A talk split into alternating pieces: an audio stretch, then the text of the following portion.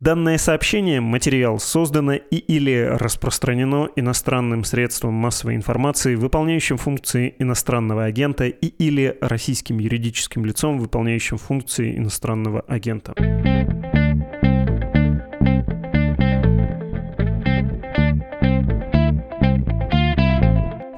Это «Что случилось?» подкаст о новостях, которые долго остаются важными. Меня зовут Владислав Горин. Рад вам представить востоковеда Руслана Сулейманова. Руслан, здравствуйте. Здравствуйте. Чтобы познакомиться с вами поближе, сразу посоветую слушателям зайти в Телеграм, подписаться на ваш пока набирающий обороты Телеграм-канал Сулейманов латиницей, первое из гласных Ю, а вот там, где и краткое, там Y как Y. Ссылка будет в описании, не обязательно прислушиваться к этим моим стародавним S как доллар, но тем не менее. И раз уж на то пошло, раз уж у нас самореклама, наш подкаст тоже похвалю и скажу, что у нас, конечно, много слушателей, но, дорогие наши поклонники, слушатели и просто случайные посетители. Если вы порекомендуете своим знакомым наш подкаст, друзьям, близким, просто коллегам на работе, то это сильно нам поможет. Недавнее исследование британской вещательной корпорации вместе с университетом Йорк показало, и не в первый раз, кстати, что лучший способ привлечения новых слушателей — это сарафанное радио, рекомендации других слушателей. Вот, не стесняйтесь, это работает. Телеграм Руслан тоже пропагандируйте, если он вам понравится. Но, в общем, к делу. Руслан, Турция нашей темой является, и о чем, как мне кажется, мы должны с вами поговорить, какой фокус выбрать. Раджеп Таип Эрдоган идет на выборы, у него финишная прямая, и вот это голосование оказывает большое влияние на то, что мы видим в новостях. Если мы читаем что-то сейчас про Турцию, велика вероятность, что то, как развиваются события, сильно вдохновлено, испытывает сильное влияние этих предстоящих выборов. 14 мая они состоятся. В чем символизм этой даты? Почему, по слову у Эрдогана избиратель должен прийти, чтобы снова, как 73 года назад, сказать «нет» этим аплодирующим путчистам? Да, действительно, это очень важные выборы как для Эрдогана, так и для оппозиции. Можно сказать, что выборы — это единственный оплот турецкой демократии, который еще не затронут той диктатурой, которую развернул Эрдоган за последние 20 лет, находясь у власти. Среди прочего, например, он очень снизил роль турецкой армии, которая всегда традиционно была велика. Если мы посмотрим на историю Турции XX века, это сплошь и рядом государственные перевороты, которые устраивали именно военные. При Эрдогане эта роль э, была сведена к минимуму, и последним актом, наверное, была попытка госпереворота в 2016 году, после которой очень много турецких офицеров и генералов оказались за решеткой. А если говорить о предстоящих э, выборах, то действительно это очень важное событие, потому что выборы действительно имеют большое влияние на общественно-политическую жизнь страны. Достаточно вспомнить выборы мэров 2019 года, когда правящая партия справедливости и развития проиграла выборы в крупнейших городах э, страны, включая Стамбул. И именно в Стамбуле, на мой взгляд, было самое болезненное поражение для Эрдогана, где проиграл его кандидат и проиграл он аж два раза, потому что были перевыборы. Первый раз правящей партии показалось, что результаты были подсчитаны как-то нечестно, прошли перевыборы и снова победил кандидат от оппозиции Крем Имамоглу. И таким образом, конечно, турецкое население очень надеется на то, что с помощью выборов удастся стабилизировать ситуацию в стране, турки главным образом сейчас обеспокоены тем, что происходит в экономике. Это инфляция, которая достигла по официальным данным 80%, по неофициальным 160%. Это катастрофическое падение курса турецкой лиры по отношению к доллару за последние годы почти в пять раз и так далее и тому подобное. И, конечно, Эрдоган понимает, что у него э, все меньше и меньше шансов на победу. И, кстати, перенос выборов, который изначально изначально были назначены на июнь, на 14 мая, связан, как многие считают, именно с тем, что даже месяц в Турции очень многое решает. Даже за один месяц ситуация в экономике может э, ухудшиться еще и еще больше. Ну и дата не случайная, символическая. Дата символическая, действительно, 14 мая 1950 года В Турции, по сути, была установлена многопартийная система, закончилось единоличное правление партии Ататюрка. Но этот символизм будут использовать, очевидно, как э, сторонники Эрдогана, так и оппозиция. И я не думаю, что это будет иметь какое-то решающее значение все-таки, повторюсь, э, во главе угла сейчас э, у турецкого избирателя экономика и все, что с ней связано. Кто противостоит Эрдогану в роли вот этих неких новых противников, которые образно сливаются у Эрдогана с политическими силами 70-летней давности?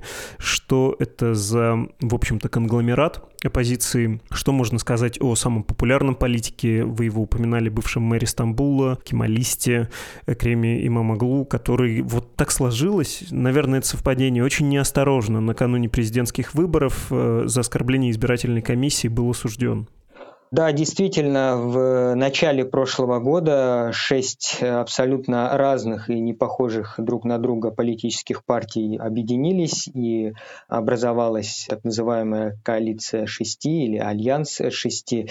Это шесть абсолютно разных партий, включая, кстати, и бывших союзников Эрдогана. Там есть, например, и партия Ахмета Давутоглу, бывшего премьер-министра, бывшего министра иностранных дел и, кстати, архитектора внешней политики, известной формулы «ноль проблем с соседями».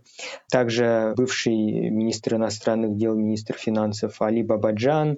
Есть э, в этой коалиции и крайне правые, это партия Саадат. Вообще, можно сказать, те люди, с которыми Эрдоган начинал свою политическую карьеру.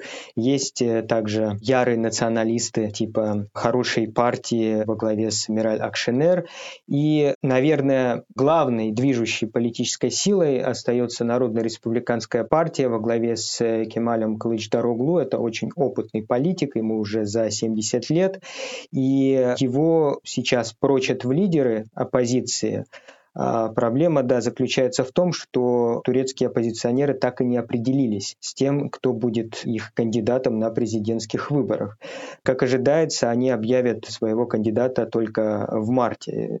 Совсем недавно появилась информация, что 11 марта в Анкаре состоится многомиллионный митинг, где, вероятно, оппозиция и объявит своего кандидата. Проблема оппозиции заключается в том, что у них действительно нет какой-то единой целостной повестки. Они часто говорят о том, что нужно убрать Эрдогана, но на этом, в общем, все и заканчивается. У них нет такой четкой сформулированной позиции по внешней политике, по ситуации в Украине, по войне в Украине, по тому, как развивать отношения с Россией.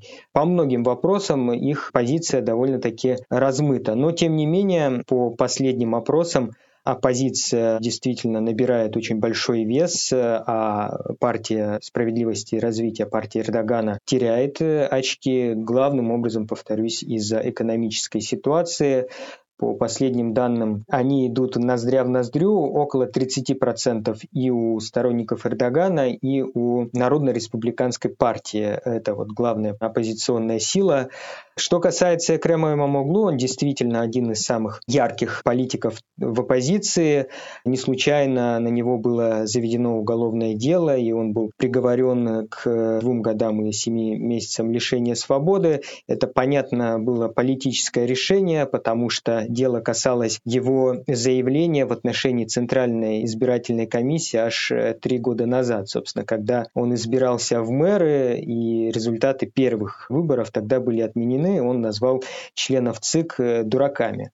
И вот за это да, его приговорили почти к трем годам лишения свободы. Но примечательно, что сам мэр Стамбула на суде не присутствовал, и у него сейчас есть возможность подавать апелляцию, и, пользуясь этим, он, вероятно, успеет принять участие в выборах, да, потому что апелляция – это довольно-таки длительный процесс, но все равно это отнимает очень много времени и сил, и поэтому многие турецкие эксперты пока что что склоняются к тому, что, скорее всего, единым кандидатом от оппозиции будет опытный возрастной политик Кемаль Кылычдароглу, который уже сказал, что его основная цель на закате политической карьеры стать президентом, поучаствовать в таком переходном периоде, который подразумевает возвращение Турции от э, президентской к парламентской системе. Это тоже один из основных постулатов оппозиции, в чем они действительно сходятся, так это в необходимости вернуть Турции парламентскую систему правления, которую она утратила при Эрдогане.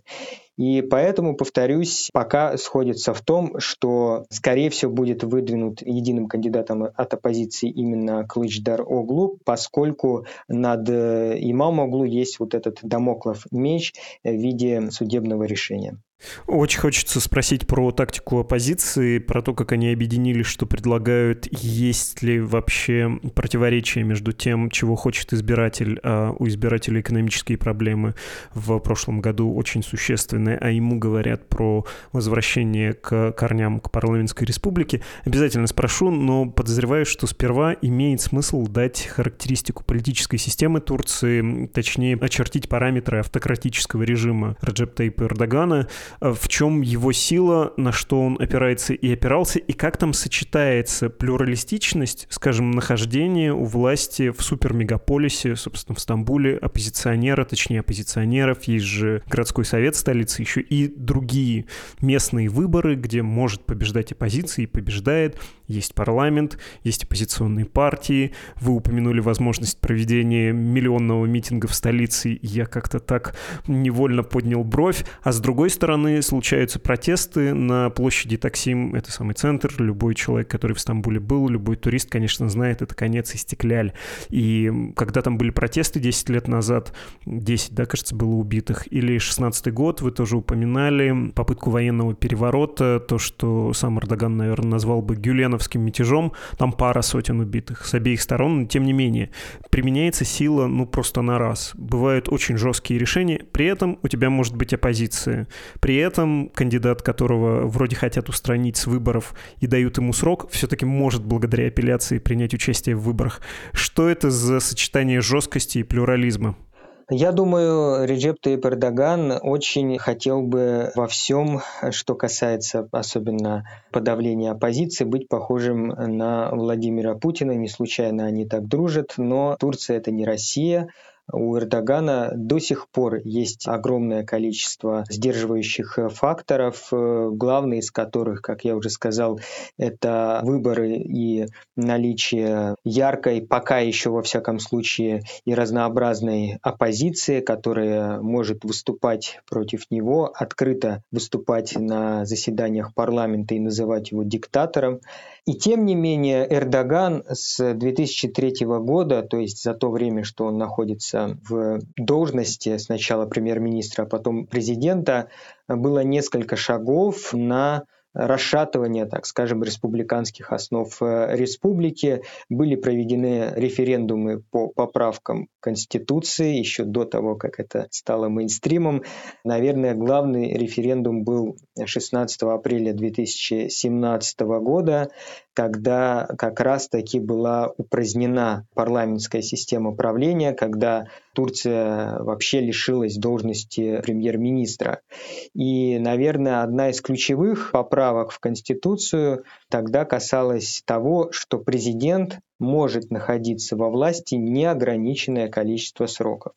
И если Эрдоган в этом году победит, то многие ожидают, что Турция действительно превратится в настоящую диктатуру, потому что будет, очевидно, огромное разочарование в оппозиции – что касается Эрдогана, еще хотел добавить, что, конечно, его на все не хватает. И победа кандидатов от оппозиции 4 года назад в крупнейших городах страны, это, я думаю, результат того, что вот Эрдоган просто не смог доглядеть. Хотя уже давно говорят о том, что его правящая партия, партия справедливости и развития, это такой семейный клуб по интересам. Ключевые посты там занимают родственники Эрдогана. Точно его ближайшее окружение.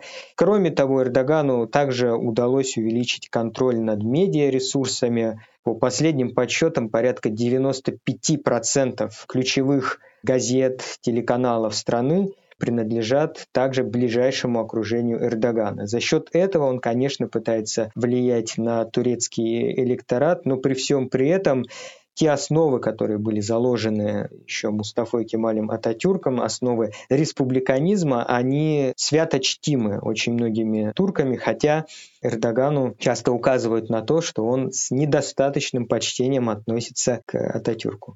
Теперь, собственно, вопрос про тактику оппозиции, про то, что они делают. Объединились, чтобы потом размежеваться, да, как говорил современник Ататюрка. Но могут ли они предложить избирателям настолько же привлекательную программу, а у Эрдогана все-таки, наверное, привлекательная программа, и нельзя назвать его неуспешным политиком, или они преисполнены желания противостоять автократии и больше ничего, и им трудно сказать что-то еще кроме, хотя на их стороне очевидные истории и экономические проблемы 22 года, и специфическая реакция властей Турции, в том числе, я так понимаю, было вмешательство, собственно, Эрдогана в работу финансовых регуляторов, которое привело к инфляции и к сложностям экономическим, которые многие россияне видели своими глазами, хотя и раньше Турция была нам не чужой. На мой взгляд, отсутствие единой повестки, единой программы у оппозиции – это ее главная проблема. Там есть действительно очень яркие фигуры, которые привлекают большое число избирателей на свою сторону, проводят огромное число митингов, встреч. У кого-то есть популярные каналы на YouTube, но нельзя сказать, что оппозиция едина. Хотя ведутся разговоры о том, что оппозиционеры чуть ли уже не распределяют портфель портфели в будущем кабинете министров. Да, действительно, главная их повестка заключается в том, чтобы сбросить э, Эрдогана за борт и вернуть стране парламентскую форму правления с тем, чтобы 29 октября нынешнего года, когда Турции будет исполняться 100 лет Турецкой республики, страна встречала ее уже без Эрдогана. Я думаю, что здесь огромную роль играет личная харизма. Действительно, те политики, которые входят вот в эту э, коалицию, они в народе, в частности, Ахмед Давутоглу, бывший премьер-министр и министр иностранных дел, считается таким довольно аккуратным, осторожным политиком, в то же время очень образованным, грамотным, бывший преподаватель Стамбульского университета. Также и Али Бабаджан, вероятно, главный идеолог экономической составляющей у оппозиции, который периодически критикует Эрдогана, ругает его за то, что он привел э, страну к такой инфляции и пытается парировать какие-то замечания со стороны пока еще действующего турецкого президента относительно того, что сейчас сложная экономическая ситуация во всем мире, поэтому Турция тоже страдает. А вот Бабаджан настаивает на том, что когда он только-только начинал с Эрдоганом, в мире тоже была непростая экономическая ситуация, была война в Ираке, были беженцы, но, тем не менее, в стране был экономический рост. И в конечном счете, я думаю, что определяющими будут последние месяцы, даже последние недели перед выборами, когда оппозиционеры будут проводить последние митинги и действительно перехватывать инициативу у Эрдогана. Это вот такой решающий ключевой момент будет, что сможет э, предложить оппозиция в последний момент и не задумал ли в свою очередь Эрдоган что-то еще. Как считаются, у него есть некие козыри в рукаве, например, возможность ввести военное положение или начать какую-то специальную военную операцию где-нибудь в Сирии или в Ираке. Поэтому все, я думаю, будет очень и очень драматично именно в последние недели перед выборами. То, что происходит в Швеции, когда Эрдоган выступает защитником веры, а традиционалистский электорат — это, в общем, его люди и сожжение Корана — это то, на чем можно сыграть, это работает на него или нет? Ну, потому что эти люди из той части Фатиха, в которую заходишь, а там вот в бородах, да, а женщины вдруг в полотках, а не так, как у Святой Софии в легкомысленных европейских причесочках, они и так за Эрдогана. Вообще, если рассматривать эволюцию политического ислама в Турции, то, безусловно, произошли очень интересные изменения в стране. Например, в 1999 году в турецком парламенте женщина впервые появилась в хиджабе. Ее освистали, ее просто выгнали из парламента. а в 2013 году, то есть уже при Эрдогане, сразу четыре женщины вошли в парламент в платках, и им ничего за это не было. Наоборот, это стало таким хорошим тоном. Я думаю, что ислам используется главным образом в политических целях, да, привлечь внимание избирателя какой-то, может быть, элиты религиозных деятелей, потому что изначально считалось, что Эрдогану важно перехватить инициативу у армии. Да? Многие боялись, что Турция скатится в такую исламскую диктатуру, но Эрдоган сразу дал понять, что он за европейские ценности, и первые годы нахождения Эрдогана у власти, будучи тогда премьер-министром, все ждали, что вот-вот Турция вообще вообще станет членом Европейского Союза, но не сложилось. И сейчас, если мы говорим об исламской повестке, то она, наверное, уже не так работает, потому что люди главным образом, опять же, обеспокоены тем, что происходит у них дома, что происходит с их карманом. Приведу такой пример.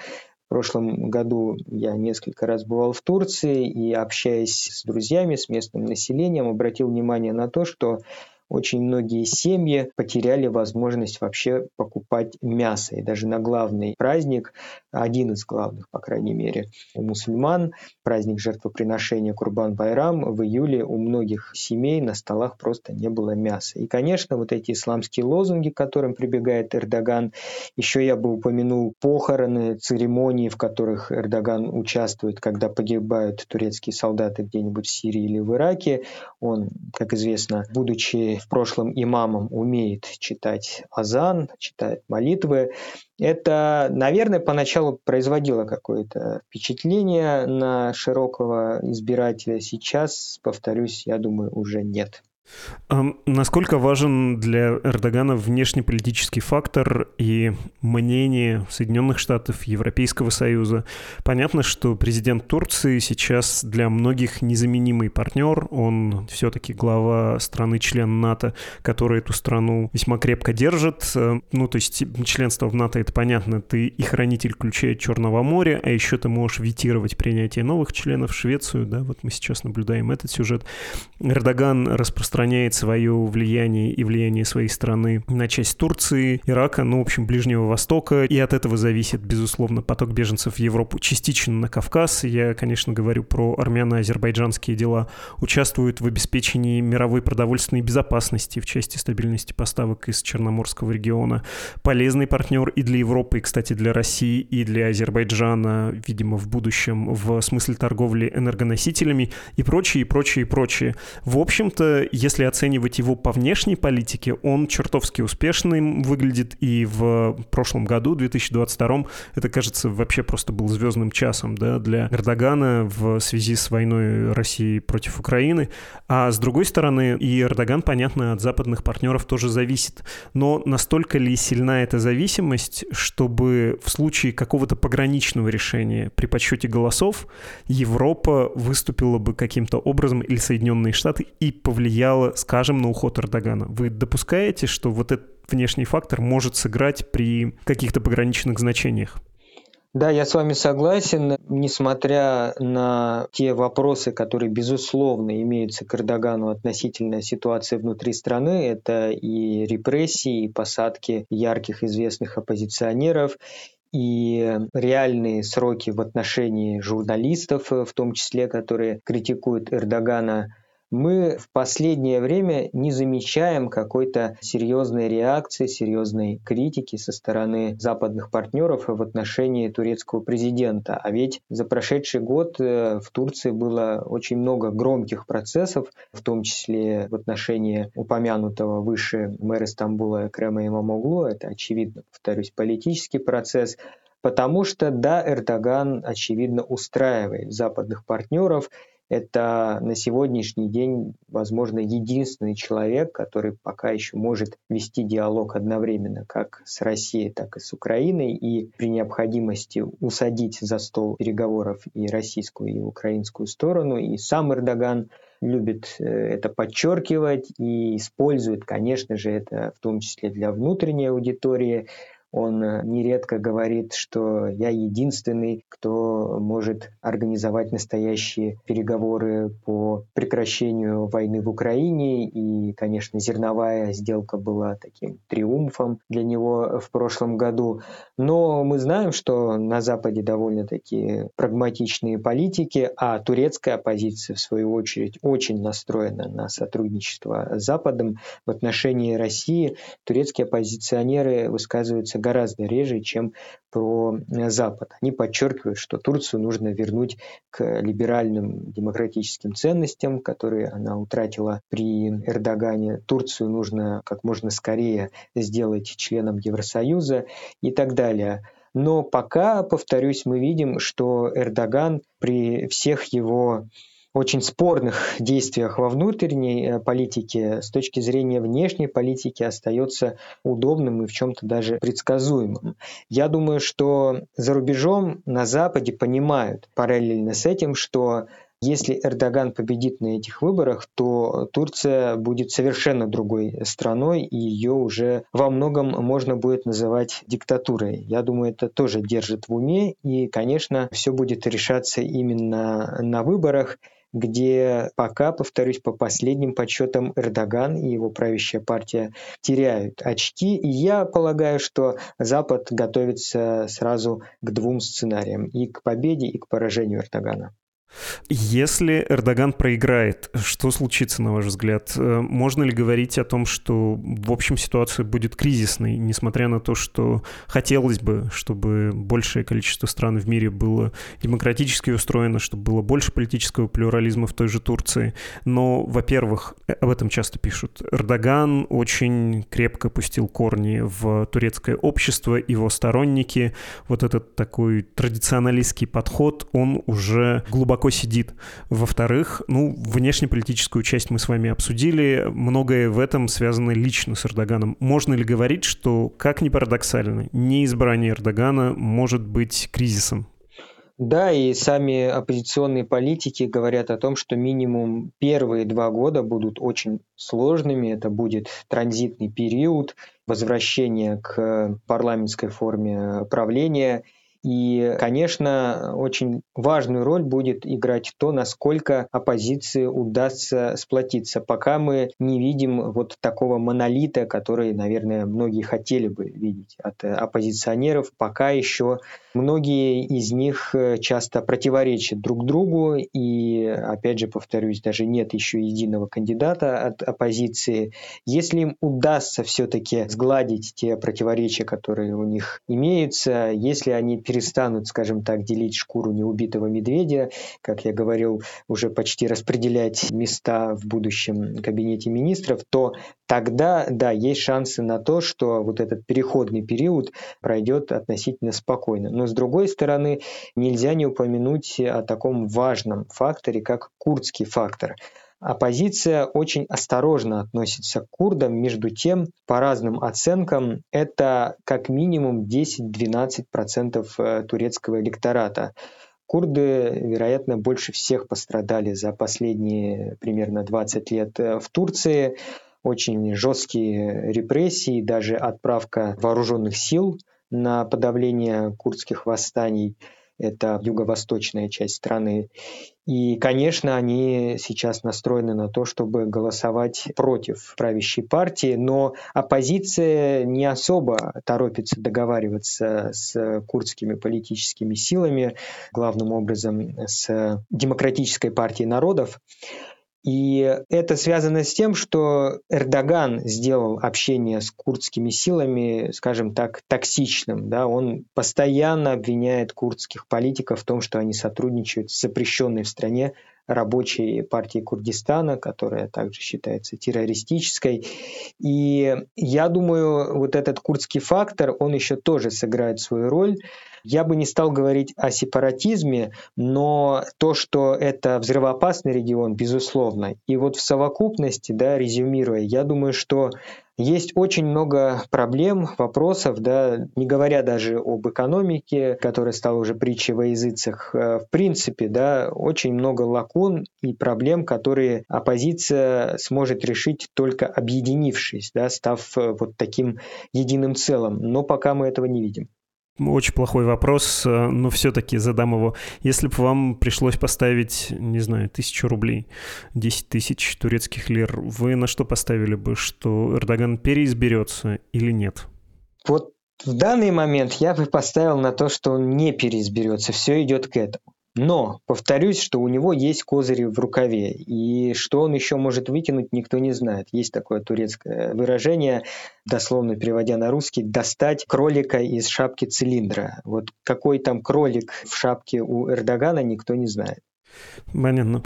Очень общий вопрос, пусть он будет финальным. Если мы будем мыслить большими категориями, можно ли сказать, что приход Эрдогана в Турции к власти и время его правления было все-таки периодом, который можно с таким риском назвать временем, когда завершился модернистский кемалистский проект, когда страна стала отходить от принципов, заложенных первым после имперским правителем, и это такая ситуация была, ну, некоторого ренессанса, что ли, да, и в том числе мысли о том, что нужно вернуть имперское могущество и больше думать о традиционализме, о традиционных ценностях, о религии.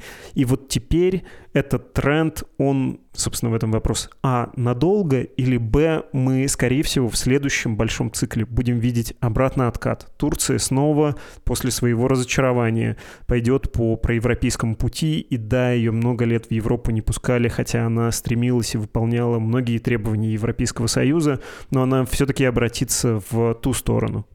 Период э, нахождения Эрдогана у власти был очень разным. Если вначале он действительно стремился демонстрировать свою прозападную направленность, и тогда очень активно шли переговоры между Анкарой и Брюсселем о вступлении Турции в Евросоюз, то примерно с начала 2010-х годов наметились очень такие яркие и недвусмысленные тренды на установление диктатуры, когда начались э, спорные судебные процессы, репрессии, что, собственно, и оттолкнуло европейцев от Турции. Вообще, период правления Эрдогана называют таким реваншем традиционалистов, потому что на протяжении почти всего XX века очень многие и религиозные деятели, и исламисты были отодвинуты на второй план. Кстати, в феврале 1997 года в Турции произошел даже так называемый постмодернистский переворот, когда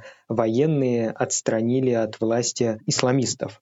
И вот приход Эрдогана, да, многие называют, э, повторюсь, реваншем, Сказать о том, что вся Турция как-то вдохновилась этим и стала поддерживать Эрдогана нельзя. Я думаю, здесь большую роль играла сама личность президента, его желание оказаться новым императором, разговоры о неосманизме и о возрождении империи. Например, выступая на одном из митингов в 2011 году, он говорил о том, что победа нашей партии – это не только победа Анкары Стамбула, это победа победа Сараева, это победа Багдада, это победа Дамаска и так далее. То есть открытые неоимперские замашки. Но если мы говорим о городском населении, то это вполне себе прозападно настроенное население. Это люди, которые имеют очень тесные контакты с Европой, Соединенными Штатами. И параллельно с этим, конечно, важно упомянуть о большом потоке турецких мигрантов, собственно, в Европу и в Штаты при Эрдогане. И я думаю, что немалая часть населения, сложно говорить о процентовке, но явно, я думаю, близкая к половине населения страны точно, которая настроена именно на реформы, на прозападную, проевропейскую направленность Турции. Кстати, когда был референдум о поправках Конституции в 2017 году, результаты вышли вот примерно 50 на 50, да, за против поправок. Там совсем был незначительный перевес. Поэтому, если произойдет переход к какому-то новому циклу, я думаю, что он будет очень болезненным, очень сложным и таким раздираемым противоречием. Потому что если, скажем, победят политики, которые настроены на сближение с Западом, наступление в Евросоюз, все равно будут оставаться где-то в политическом спектре традиционалисты и исламисты, которые будут говорить о том, что Турция это вот такая традиционная страна, у нее свой особый путь, свои ценности. И, повторюсь, политическая борьба на этом точно не закончится. Спасибо вам огромное. Вам спасибо большое, очень приятно было с вами пообщаться. Это был востоковед Руслан Сулейманов. И не знаю, хорошо ли слышно нас было в Турции, надеюсь, что хорошо, но вы там, на теплом побережье Мраморного, Черного или Средиземного моря вполне себе можете поддержать «Медузу». Представляете, в этой-то вот диктатуре, в Южной, оказывается, есть еще мировые платежные системы, так что заходите смело на страницы support.meduza.io и save.meduza.io, там есть все объяснения, как поддержать наше издание. Два мгновения и прочитаю ваши письма. Постараюсь сегодня охватить побольше. Штуки три, ну, может быть, даже четыре.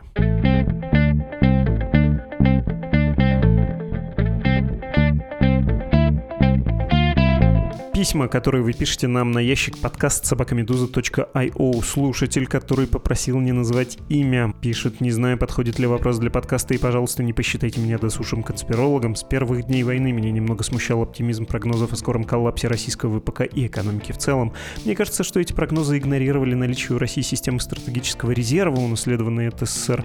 Ух, а вы еще спрашиваете, есть ли такая система в Украине? Есть. Вот я вижу сообщение, что в том году ее хотели реформировать. Ну, наверное, что-то с этой реформой происходит. И, по-моему, вы сильно переоцениваете значение этих резервов. И когда говорите про экспертов, которые ожидали коллапса российского ВПК и экономики в целом, ну, точно там не стоит смотреть на запасы Росрезерва. Не такие уж они большие и намного важнее функционирование большой системы под названием российская экономика в целом. Эти резервы, раз они вас так волнуют, но они восполняются же, в том числе, наверное, и в военное время, и в Украине, и в России восполнялись. Не уверен, что именно на эти запасы нужно смотреть, предугадывая, когда может закончиться война, когда закончатся ресурсы для ее ведения у одной из сторон или у обеих. Нет, что-то это не туда, боюсь. Игорь написал, кратко перескажу его огромное письмо. Он рассказывает про свою антивоенную позицию, про участие в акциях протеста. Задается вопросом о госперевороте в Украине. Можно ли считать таковым смещение Януковича? Ну, формально, наверное, можно, но право на восстание с нового времени как будто не оспаривается. И тут вроде оно и было не группа радикалов, не группа военных захватила тогда власть, а вообще-то руководство на себя в результате революционных событий взял легитимный орган, парламент, если я ничего не путаю. Кроме того, были назначены и проведены выборы, они тоже особенно не оспаривались.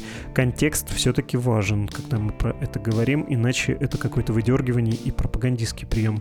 Так, дальше вы спрашиваете дорогой Игорь, про то, почему ЛНР, ДНР, Южную Осетию и прочие в СМИ называют оккупированными или непризнанными, а про Северный Кипр, Восточный Иерусалим, Джамму и Кашмир ничего такого не говорят, ссылаетесь на международное право. Ну, я думаю, в документах ООН все необходимые оговорки есть, и там эти образования в этом смысле равнозначны, а в СМИ оговорки конвенциональны. Где-то принято так говорить, где-то не сложилось традиции. За наше издание могу объяснить, что наши оговорки призваны точнее описать предмета, которым идет речь. Разве можно всерьез, без оговорок, поставить в один ряд Пермский край или там, не знаю, Свердловскую область и Херсонскую область? Чувствуете, есть, кажется, тут какая-то разница, несмотря на то, что формально в Российской Федерации это все вроде бы одинаковые регионы, да, по статусу.